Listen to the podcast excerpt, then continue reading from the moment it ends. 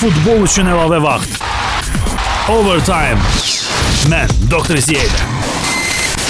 Hamıya vaxtınız xeyir olsun. Mən Doktor Ziya Overtime-da bütün futbol həvəskarlarını salamlayıram. Bu gün avqustun 30-u və Bakıdakı radio anten dalğasında mən Doktor İziya birbaşa Avropadan, bütün Azərbaycana və eyni zamanda da internet vasitəsilə bütün dünyaya nə qədər də nəhəngvari səslənməsə.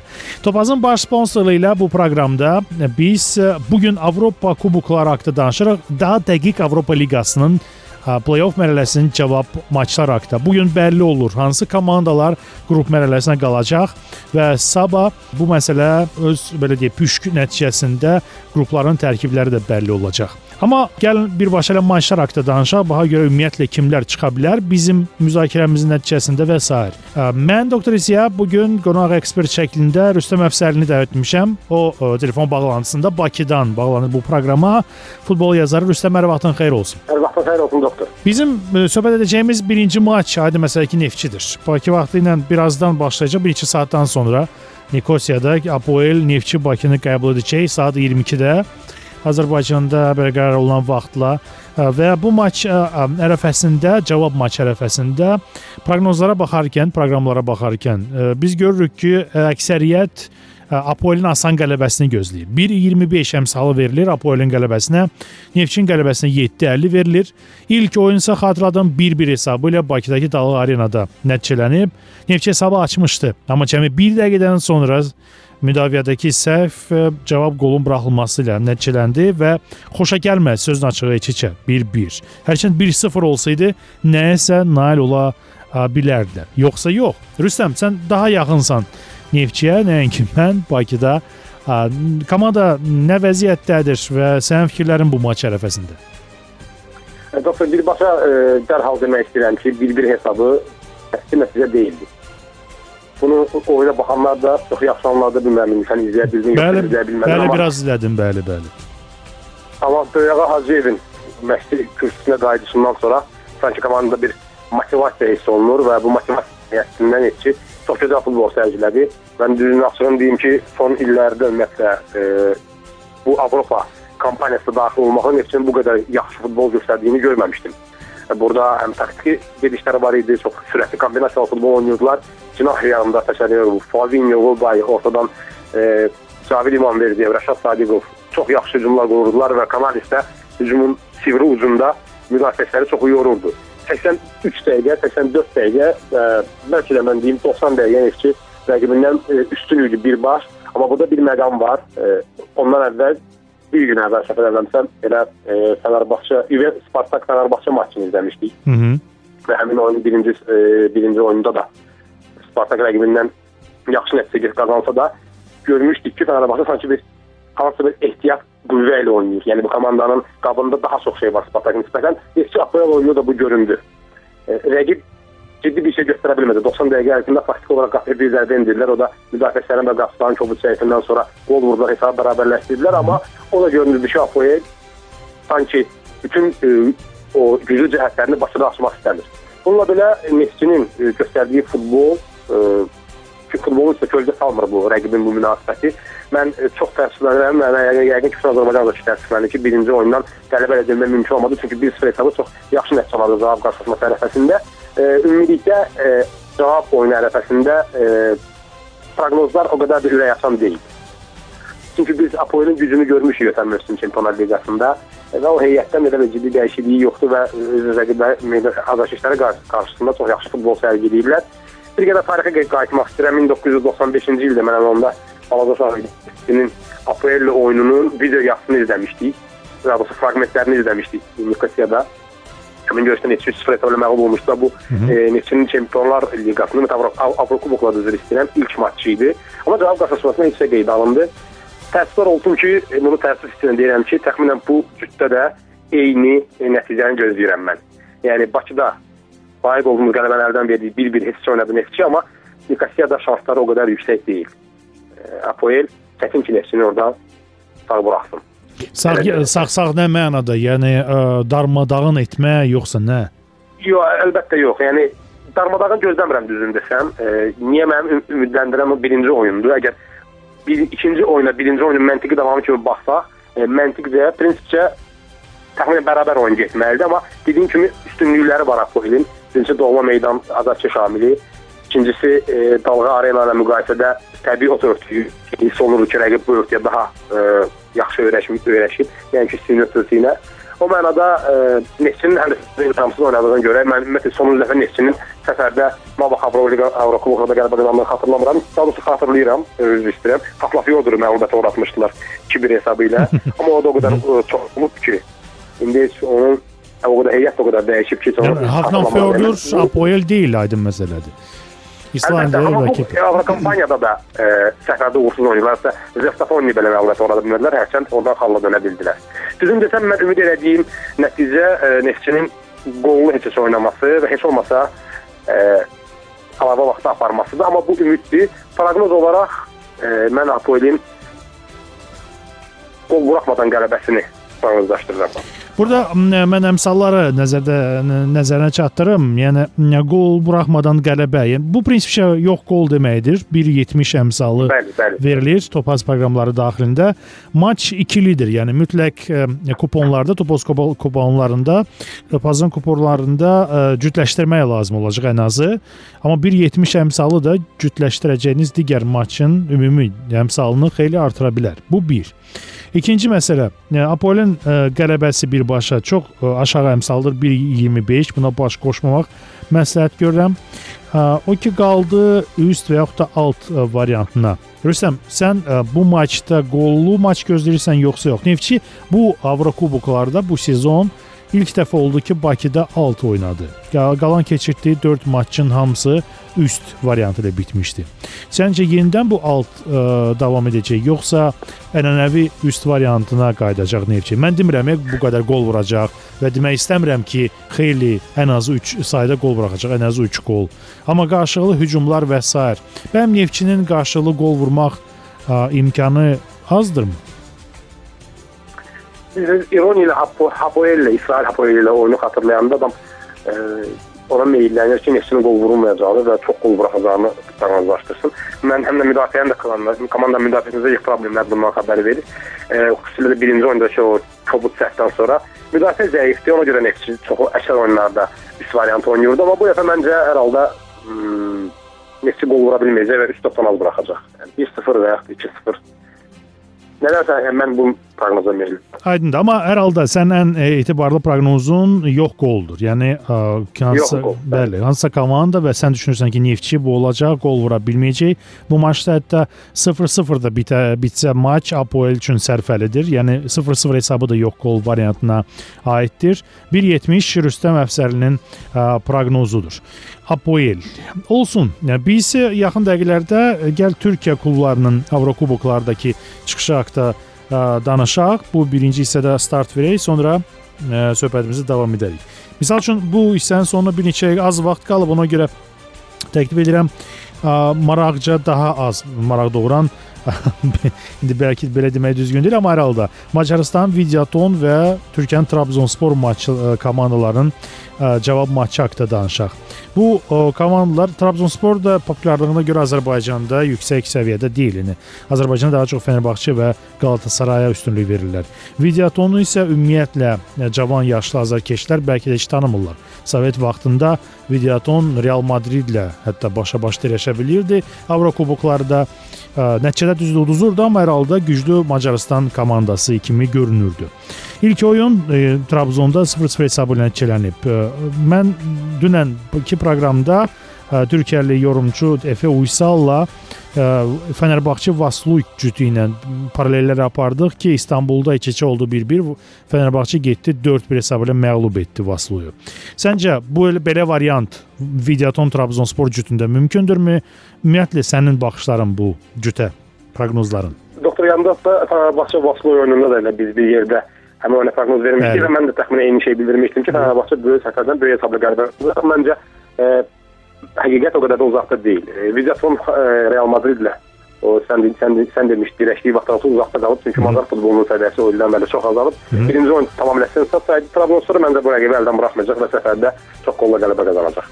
2-25. Çox qollu mən, yəni e, xüsusi olaraq qeyd etmək istəmədim. Trabzonsporun qələbəsi məncə burada şübhə doğurmur. Dədə Sadə qələbəsi çox fantastik əmsalla ə, təqdim olunur Topaz proqramlarında. Mən hətta biraz gülümsədim bu ə, əmsalı görəndə. Bəli, 2-25 və ə, təkli maç. Yəni burada ə, dünyaları çevirmək olar. Videoton Trabzonspor maçında. Ə, prinsipcə bu maç ətrafında kimdən soruşuramsa bütün ekspertlərin fikirləri eyni olaraq gəlir ki, Trabzonspor Videoton üzərində qonaq meydanda qələbə qazanmalıdır və qazanacaq da. Amma top ə, meydan düz, əgər belədirsə Macaristanda top da yumru. Yumrudur. top da yumru. Rüstəm Əfsərli xatırladan futbol yazarı bu gün ekspertdir, ə, ekspert qonaqdır Overtime-da. Mən Doktor İziya Overtime birinci hissəsini başa vuraq. İrəlidə bizi ə, Bursa Sporun güclü Hollandiyalı Twente ilə görüşü barədə fikirlərimiz gözləyir. Eyni zamanda da biz İngilis klubları və Azərbaycan qonşusu olan Dağıstandan Maxaçqalan Anji klubunun çıxışları ətrafında da danışmağa çalışacağıq. Futbol üçün əlavə vaxt. Overtime. Mən Doktor Ziyədə. Overtime-ın ikinci hissəsi efirdədir. Mən Doktor Ziyad Topazın baş sponsoru ilə bu proqramda ə, mən seçdiyim maçları təklif edirəm ekspertlərə və onlarla birlikdə müzakirəmizi aparırıq. Müzakirə nəticəsində vaxtilə dediyim kimi məntiqli proqnozlar üzə çıxarmağa çalışırıq ki, onları mərc sevərlərə məsləhət görür və mərc sevərlər Topaz kontorlarına yollanıb kuponlarda ya bizim məsləhətimizlə ya da özlərinin intuisiyalarına arxalanaraq ə, proqnozları ə, həyata keçirirlər. Mərc kəsirlər, necə deyirlər və bu nəticədə də ümidvaram ki, kifayət qədər ə, pul da qazana bilirlər. Biraz əvvəl biz Apoel Neftçi maçı barədə danışdıq və Videoton Trabzonspor. Bu gün söhbətimiz sırf Avropa Liqası ətrafındadır. Cavab maçlar keçirilir ə, və cavab maçlardan da biri Twente Bursaspordur. Türkiyə təmsil edən ə, Bursaspor mən, mənim üçün gözlənilməz olaraq Twente üzərində 3-1 hesablı qələbə qazandı. Bu amma bu Türkiyədə baş verdi. Hollandiyada nələr baş verəcək? Rüstəm, sənin fikirlərin? Ötən mövsüm Twente bir neçə dəfə çətin vəziyyətdən çıxmışdı. Səfərə mənim ötən mövsüm idi. Bu çox klublarla mübarizədə və çətin birinci rondakı çətin vəziyyətdən çıxıb ikinci ronda qələbə qazanmışdı. Spartak Arbuzu mübarizəni kənarlaşdırılmışdı, amma belə görünür ki, bu Twente o Twente deyil. Hər halda e, o vaxt çempion olmuş komandadan sonrakı kollektivi Twente indi artıq bir qədər uzaqlaşıblar. Bursasporun ilk görüşdəki qələbəsi mən deyərdim ki, mənim üçün bir sürpriz olmadı. Hı -hı. E, düzün desəm yəni Bursaspordan gözlənir. Xüsusən Türkiyədə çünki e, bu komanda e, komanda olaraq güclüdür. Burada bəlkə futbol sahələrlə ulduz deyirlər, amma Ertuğrul Sağlam əla kollektiv toplaya bilir. Mən də Bursaspor oyununda düzün desəm əmsallara indi baxaram və bir cəlbedici variant e, görmürəm. Cəlbedici variant e, mənim proqnozum üst variantıdır. Yəni mən düşünürəm ki, Bursaspor Twente-in qapısından mütləq gol keçirəcək. Hı -hı. E, və bu mənada e, Bursasporun qol vurması üst variantının e, reallaşmasının şansını artırır. Amma əmsallar Yəni, çox kiçikdir. olmamaq Üst variantı üçün 1.45 əmsalı, təkli oyun üçün. 1.45 əmsalıdır. Qol qol variantı da 1.55-dir. Hı -hı. CD. E, risk eləmək olar həm 2-3 qol variantı. Qol cəmi 2-3 olaraq 1.75 pis variantı pis əmsal deyil əslində. Amma bu bir e, riskdir.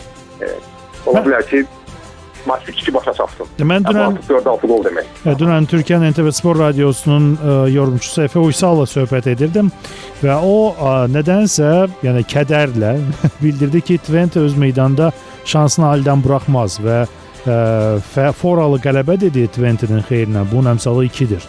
Üstəgəldə lap ehtiyatlandırmaq üçün 2-3 qol yox, hətta 4-6 qol seçdi. Nəzərə alaraq ki, Holland klubları öz meydanında ə, həddindən artıq belə deyək, həm hücuma meylli, həm də müdafiəyə qeyri-meylli olurlar.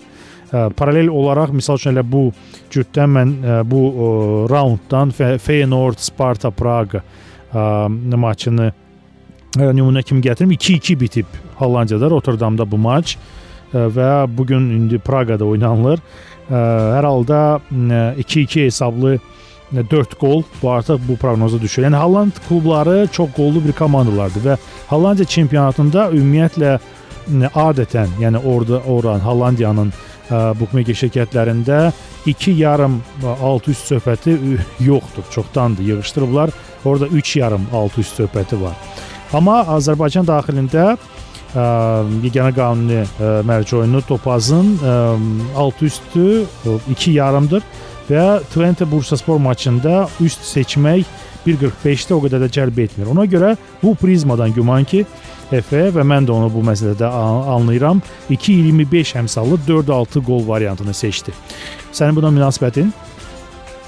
münasibətin tamamilə müsbətlər dəstəkdir fikirlərinə.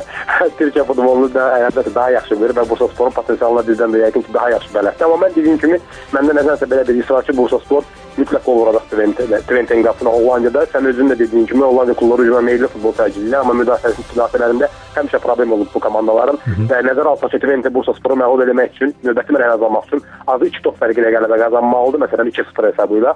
Bu komandanın hətta 1-0-dan sonra belə irəli getməsini şərtdən bilir. Bu mənada Bursaspor əks hücumlarda çox yaxşı futbol oynayan komandadır. Çox ümumiyyətlə Türkiyə klublarının o ən yaxşı cəhəti bəs sürətli hücum təşkil etməlidir. Əks hücumda Türkiyə çempionatının bu böyük e, bütün klublarına xasalan əlamətdir. Məncə Bursaspor bu oyunda qol vuracaq artıq. E, oyunçular, indi azarkeş dinləyicilərimiz, azarkeş futbol azarkeşləri özləri bir qərar versinlər. Mən e, Bursasporun dediyim kimi Twente'nin qələbə qazanacağını proqnozlaşdırıram bu oyunda Bursaspor üzərində, amma Bursasporun qol vuracağını düşünürəm. Bir də 2-3 variantını meyil edirəm. Çünki tamamilə razıyam Efe bəylə və sənlə ki, Bu görüşdə tutaq ki, 4-2 hesabla da qələbə qazana bilər. Bəli, o. Bu ağlama Bursaspor mərhələ adlayacaq. Niyə də yox? Niyə də yox? Niyə də olmasın? Əlbəttə ilk görüşdə 2-3-1 hesabı biz futbolda 2-0 daha yaxşı e, hesab nəzər yəni hesab olunur 2-0 amma 2-1-də pis deyil. 2 top fərqi, yəni Twente 2 top vurmalıdır. Oyun başlanğıcında Bursaspor növbəti mərhələdədir. Mən mən deyim ki, hesablara görə Topaz əmsallarına mən indi fikir verirəm səndən söhbət səni dinləyərkən Twente Bursaspor cütündə ən gözlənilən hesablar 1-0 və 1-1-dir. Onların əmsalları 6-25-dir. Nisbətən 6-50 əmsalı ilə geri qalan 2-0 və 2-1 hesablarıdır. Yəni ə, biraz ə, çəkinirlər güman ki, bu o məsələdə deməkdir ki, impulsatların şansları daha yüksəkdir. Bəli, bəli. Prinsipcə bəli, bu əmsallara baxarkən, hesablara baxarkən biz görürük ki, bəli, Bursasporun bu 4 mümkün belə deyək, ən gözlənilən hesab variantından 3-ü Bursasporun xeyrinədir. Konkret olaraq 1-1, 2-1 və 1-0. 2-0 qalib gəlsə Twente çıxır, bu aydın məsələdir. Twente Bursaspor Rüstəm Əfsərlinin seçimi 2-3 qol oldu, 1.75 əmsalı ilə və keçək digər maça Türkiyə klublarından biz söhbəti keçirək Anjı Mahaçkallıya təklif edirəm bu məsələdə. Anjı bu mövsüm artıq bir Hollandiya klubunu play-off raunduna qədər keçib. Bu Vitesdir tanınmış komandadır. İndi onun qarşısına AZ çıxıb. Alkmaar kimi daha çox tanıdığımız bir klub. Ha, Anjı ilk oyunda qalib gəlib. 1-0. Maç Hollandiyadadır. Ha, nə düşünürsən? Yəni Samuel Eto'o aydın məsələdir ki, var bu komandada. Anjı Rusiya Premyer Liqasında da yüksək pillələrdə pillələrə can atır. Hərçənd gözlənilməz olaraq Terik birinci, ikinci yerləri Zenitlə bölür. Hərçənd orada bir çoxları Anjını görmək istəyirdi, amma nə var, yəni Avropa kubokları avəsiya qazana bilibsə, deməli nəsə var. Ha, indi ikinci Hollandiya klubu ə, Vitesin əvəzinə çıxacaqmı sənin fikrincə Anjıdan, yoxsa yox? Məncə şanslar kifayət qədər az da olmaq üçün. Anjı artıq ə, bu il göstərir ki, çox məzmunlu futbol e, sərgiləyən komandadır, çox yaxşı hücum xəttinə malikdir. Hücum müdafiəsində müəyyən problemlər olsa da, Ligdə Hollandiya futbolunu 5 barmağa kimi bilir. E, bunu dəfələrlə sübuta yetirib, istər klub e, səviyyəsində, Anjıdan əvvəl də istər yığma səviyyəsində Rusiya yığması ilə Hollandiyanı məğlubiyyətə uğradıb. Avropa çempionatı 2008-ci ildə 4-1 finalda. Bundan əvvəl dediyim kimi Vites bir mübarizəni kənarlaşdırdı. Rusiyada bu dəqiqə e, Dinamo'nun, daha doğrusu yəni, şey, Avropa kampaniyası başlayana qədər 6 komanda görmək istəyirdilər, amma getdikcə sayları azalır. Bu mənada Anjinin şansları çox yüksək qiymətləndirilir bu il.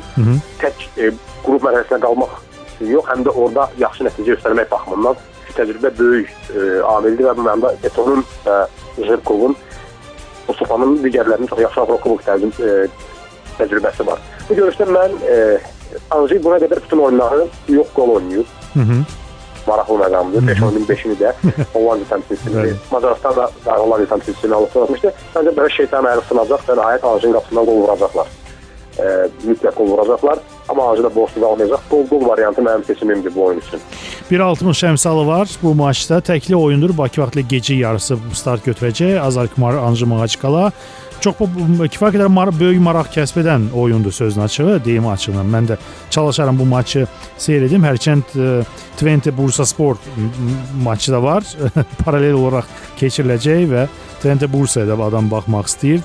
Üstə gəl Videoton Trabzonspor ümidvaram ki, yarım saat əvvəl başlayan bu maç yəni gecə 12-nin yarısında yarım saat içində artıq bir çox məsələni Trabzonspor həll edəcək ki, bəli, həll etsin ki, Twente Bursasporda və Alkmaar Anjada fikirlərimiz olsun.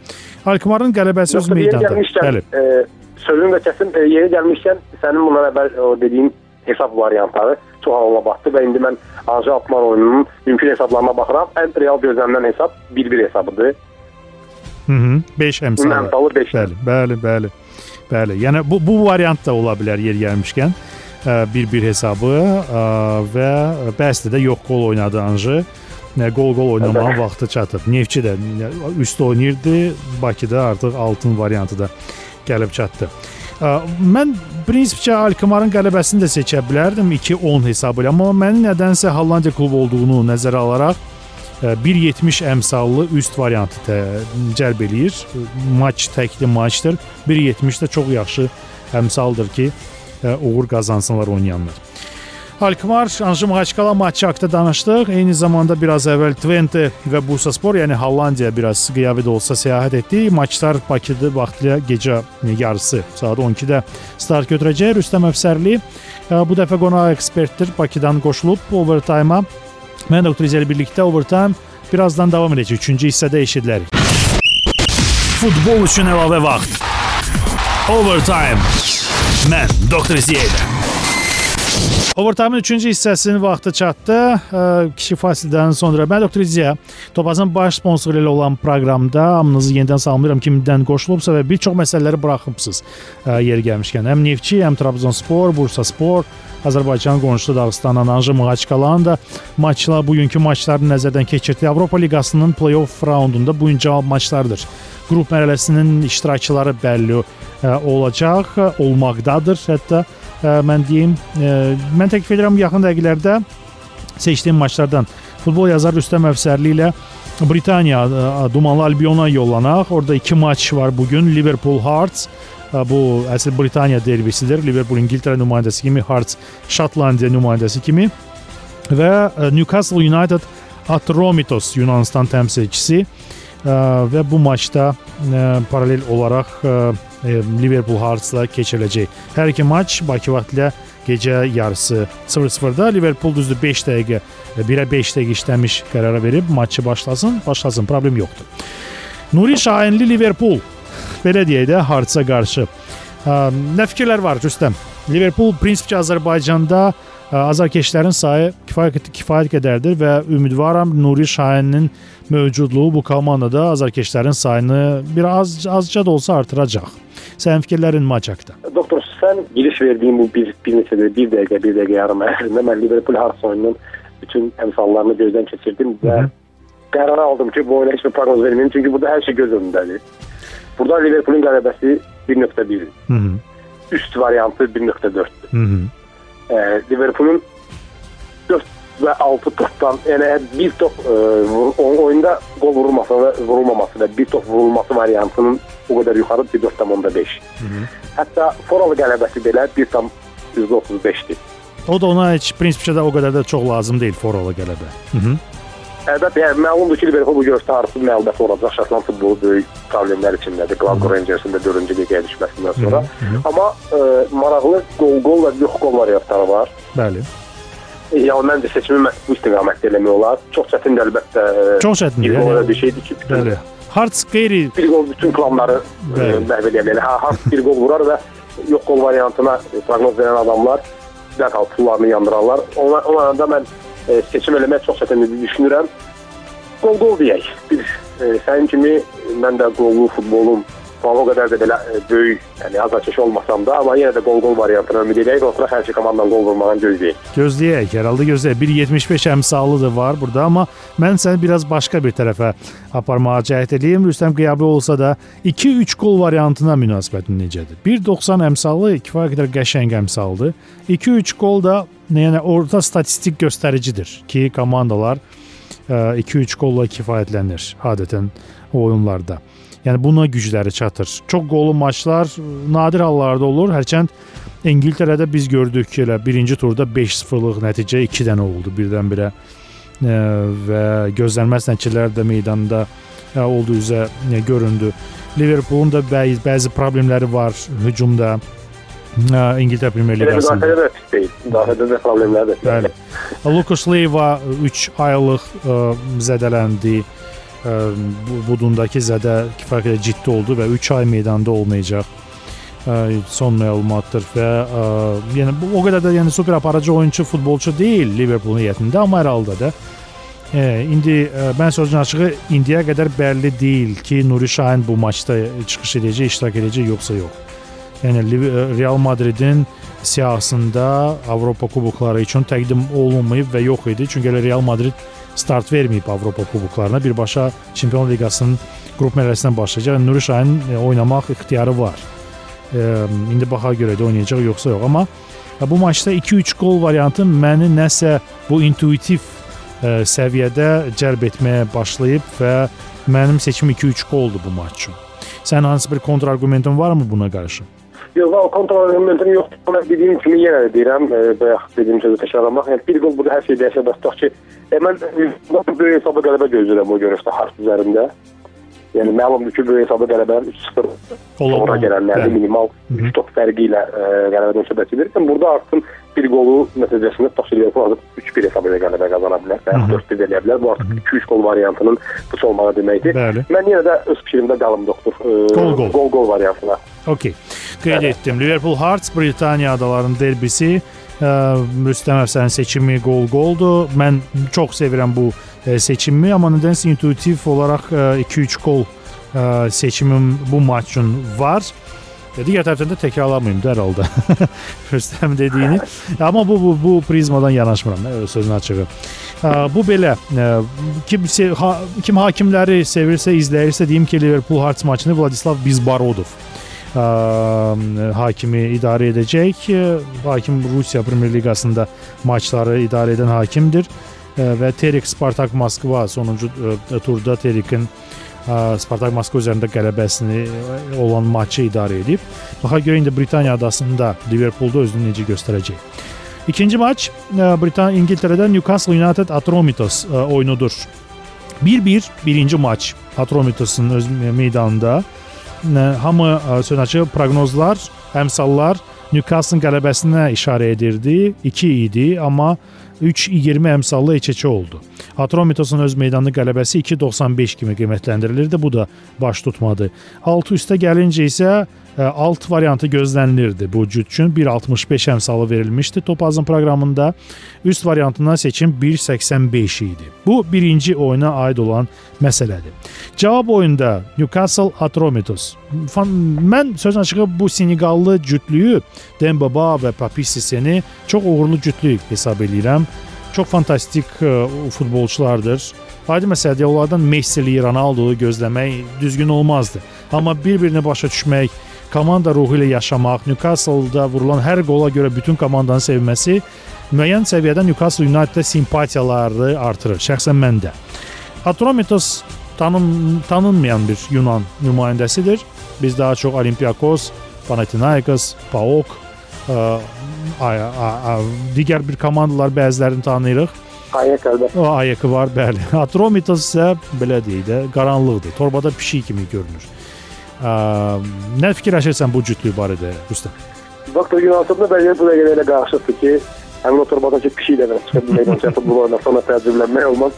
o mənada Atromitos da son Yunanistan çempionatında yəqin ki, Avropa kubokları və fərqlənib Yunanistan çempionatının yaxşı komandalarından biridir. Hərçənd biz Inter Azərbaycan Bakı Inter ilə Yunanistan komandasının görüşündə gördük ki, e, təbii o qədər də böyük deyil. Yəni Panathinaikos, AEK, PAOK və Olympiakos'a çıxsa Azərbaycan klub, Azərbaycan güclü klubları ilə Yunanistanın güclərdən sonra gələn klublar arasında fərq o qədər böyük deyil. Newcastle Atromitosla ilk görüşdə səfər qarşılaşmasında e, qələbədən qələbəsiz qayıtması təəccüblü idi. Bu dəfə məncə e, möcüzə baş, baş verməyəcək. Yunanlar ciddi bir şey ümid eləməsin bu qarşılaşmada. E, sən dediyin sistem budgetliyinə mən e, dönürəm.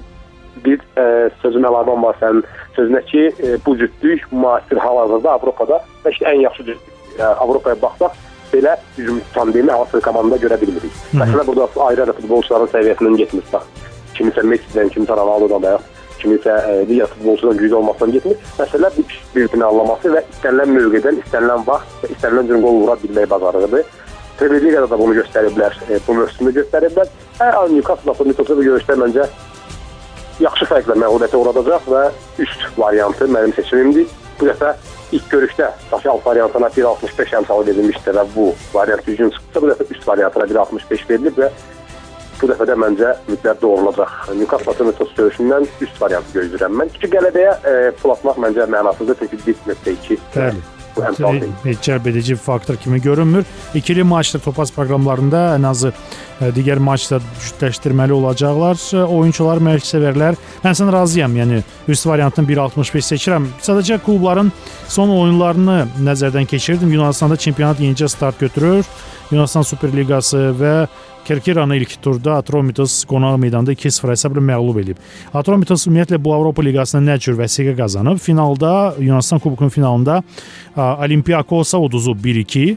Olimpiakos Çempionlar Liqasında çıxış edib təmsil edəcək Yunanistanı və Buna görə finalçı olduğuna görə Atromitos Avropa Liqasına yollanıb. Amma Yunanistan çempionatının son turlarını nəzərdən keçirərək mən görürəm ki, PAOK-u qonaq meydanda 1-0 məğlub eləyib. Panathinaikos-a cəmi 0-1 uduzub. AEK 1-0 məğlub eləyib. Sonra AEK qonaq meydanda minimal 3-2 uduzub. PAOK-la yenidən 1-1 eləyib. Panathinaikosla onun meydanda 1-1 edib. Yəni bu final mərhələdə çox güclü rəqiblərlə rastlaşıb Atromitos və kifayət qədər yaxşı oynayan klub kimi görünür. Newcastle-ın əziyyəti olacaq cavab maçda da birinci oyunda olduğu kimi, amma öz meydan faktoru və ə, Britaniya futbolu məncə bu maçda öz sözünü deməlidir. Bəlkə Atromitos bir gol vurdu, amma bu yəni ən azı Newcastle 2 qolu ilə nəticələnəcək. Bu maçda aydın oldu. Rüstəm Əfsərli ilə bu dəfə mənim proqnozum üstə gəlir. Newcastle Atromitos gecə yarısı saat 12-də bu gün Bakı vaxtı ilə keçirəcək oyun indi kim seyr edəcəksə ən azı internetlə və sair canlı hesabları seyr edən seyr edilən saytlarda öz seçimini edə bilərlər ə, bu maç üçün. Üçüncü hissəni bitirək və qısa dördüncü hissəyə biz qayıdacaq. Orada nələr haqqında danışacaq? Kiçik bir sir qalsın, gözləyin. Overtime. Overtime-ın sonuncu hissəsi mən Doktor İziyə ilə Anten Radiosunun efirində Topazın baş sponsoru ilə əvvəlki hissələrdə biz ə, Avropa Liqasının ə, play-off raundunun cavab maçlarını nəzərdən keçirib, bir çox maçları nəzərdən keçirdik. Həm Neftçi, həm Türkiyə nümayəndələri Trabzon və Bursa Sporu, həm Britaniya nümayəndələri Liverpool və Newcastle United üstə gəldi. Dağıstan Rusiyanı təmsil edən Anji Maxaçkalanın cavab maçları barədə ə, ehtimallarımızı irəli sürdük. İndi isə yenidən başlanan çempionatlar barədə ə, danışaq. Rüstəm Əfsərli ilə mən elə ilk proqramlarda bəzilərində bu çempionatlar, bəzi çempionatlar haqqında danışırdıq, amma Fransa haqqında danışmamışıq Rüstəm. Fransa birinci liqasında belə deyək, belə adlandırılır, Liq 1. Bu Paris Saint-Germain-dən gözləntilər çox çoxdur və bu günə qədər də qalır. Paris Saint-Germain-in çempionluq əmsalı Topazın uzun müddətli proqramlarında 1.30-a bərabərdir. Amma ə, təəccüblü odur ki, cədvələ PSG yox, Marsel başçılıq edir. PSG 3 tur oynayıb, 3-ü də heç-heçə. Yəni biraz ə, çaşbaş ə, vəziyyətə salma salma baş verir hal-hazırda. Yəni belə vəziyyət yaranır. Sənin fikirlərin Fransa çempionatı barədə ə, çox çox qəliz çempionatdır. Yəni çempionu proqnozlaşdırmaq Fransada çox böyük ə, yüksək səviyyədə intuisiya tələb eləyir ə, proqnozlaşdırma təcrübəsi tələb eləyir. Bilməm nə deyim, amma Montpellierin çempion olmasını heç kim gözləmir. Də Paris Saint-Germain-lə sona qədər məsələ həll olunmayaraq qalmışdı. Düzdür, Montpellier daha üstün vəziyyətdə idi xal hesabına görə, amma sonuncu turda da uduzmadı. İndi Montpellierin Olivier Giroud-su yoxdur.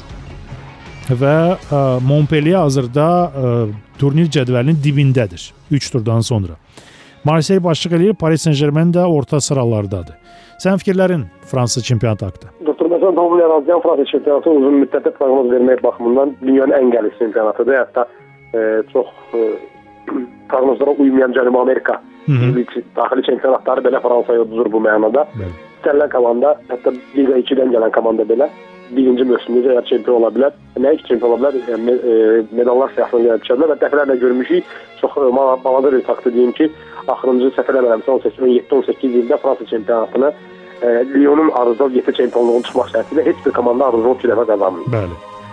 Bu böyük faktordur. E, mövsümün sonunda Montpellier'in o eksentrik prezidenti Louis Nicolen maraqlı açıqlama vermişdi. Əgər yadındadırsa, o saçını İrakez İrakez rənglənmişdi bəli. Kəsdikdən sonra bəli bir maraqlı açıqlama vermişdi ki, biz məhz bu çempion olmaq istəyirdik. Çünki bundan sonra 50 il Fransada heç kim çempionluq görməyəcək. E, 10 il, daha doğrusu 10 il Fransada heç kim çempionluq görməyəcək. Burada əlbəttə Paris Paris Saint-Germain-ə işarə edirdi. Louis Nicolen onun maliyyə qüdrətinə və futbolçuların e, istənilən futbolçunu cəlb eləməyinə dediyim kimi mövsüm əvvəli başqa xəbər verir, amma hər halda İbrahimoviçin, Thiago Silva'nın, e, Laveski'nin, Ham Pastore'nin, Menez'in, digərlərinin təcrübəsi yekun nəticədə sözünü deyəcək və mən tamamilə əminəm ki, bu il e, Paris Saint-Germain'in qarşısını heç kim Fransa çempionatına ala bilməyəcək. Əgər rəhbər e, Carlo Ancelotti'ni uzaqlaşdırmasa. Bu da var. Kambuera'ya gün verib işıq vermədilər və mövsümün gedişində çıxartdılar komandadan. Bence Ancelotti də komandanın birinci yeri götürdü amma sonradan ikinci yerə çıxardı cəni. Bu bəzi Ancelotti sona qədər tərəvləsələr, ümid bəsləsələr, Paris Saint-Germain çempion olacaq. Əmsalını dəqiq bilmirəm düzün desəm nə qədər. 1.30, 1.30. Qeyri-ciddi bir əmsaldır. 1.30. Mənası varmı məsələn Fransa çempionatında Paris Saint-Germain çempion olmağına? Yaxşı, sürpriz komanda kimi e, hansı hansı bir klubun adını çəkə bilərsən? Sürpriz əlbəttə e, e, Lyon'un e, məşqçisi Remy Gard'dır. Remy Gard e, artıq illər göstərir ki, iki mövsümdə, ikinci mövsümdə çalışıb göstərir ki, bu məşqçi çempionluq üçün deyil. Lyon, Lyon ki, təcrübəli komandada belə uğuru yoxdur. Eli Bob e, vaxtilə Nantes çempion edib səhv eləmirəmsə və Toulouse ilə e, çox yaxşı çıxış edib Çempionlar Liqasına çıxarıb komandanı və Marseille-də hələ ki işi çox yaxşıdır. Lille Lille mənim e, Fransada bəyəndiyim komandalardan biridir. Düzdür, Avların gedişindən sonra xeyli zəifliklər, bir neçə futbolçunu satıblar, amma çox yaxşı Rudi Garcia əla mütəxəssisdir və Salomon Kalou var. Bəli, hücumçu olaraq. Və Salomon Kalou gəlib əlbəttə e, oxumaq futbolçulardan və ya çox tanınmayan futbolçulardan yaxşı kollektiv qurmağı dəfələrlə sübut edib və bunu bir göstərib. Lille məncə mövsümün növbəti sürpriz ola bilər. Son 3 ildə ikinci dəfə çempion olduğunu qazana bilər, amma ə, yenə dediyim kimi Fransa çempionatında uzun müddətli proqnoz vermək çox mənasız işdir. Həqiqətən mənasız işdir. Sadəcə bu çempionatın ə, baxıb hər dəfə turnir cədvəlini. Bəlkə yeganə çempionat ki 30 turdan, hər 30 38 turdan sonra turnir cədvəli ayrı komandalardan görünüş alır. Bəli, görünüş alır. Rüstəm minnətdaram, təşəkkürlər. Çox sağ ol bu gün proqramda iştirak etdiyinə görə ekspert şəklində. Futbol yazar Rüstəm Əfsərli idi. Bu gün Overtime-ın qonağı, qonaq eksperti. Mən doktor İziya sizinlə xudafisləşim. Sabah 5-ci gün biz Overtime-ın bu həftənin sonuncu buraxılışı ilə efirdə olacaq və weekenddəki həftə sonu maçları barədə də danışmağa çalışarıq. Salamat qalın. Futbol üçün əlavə vaxt. Overtime. Mən Doktor Ziyədə.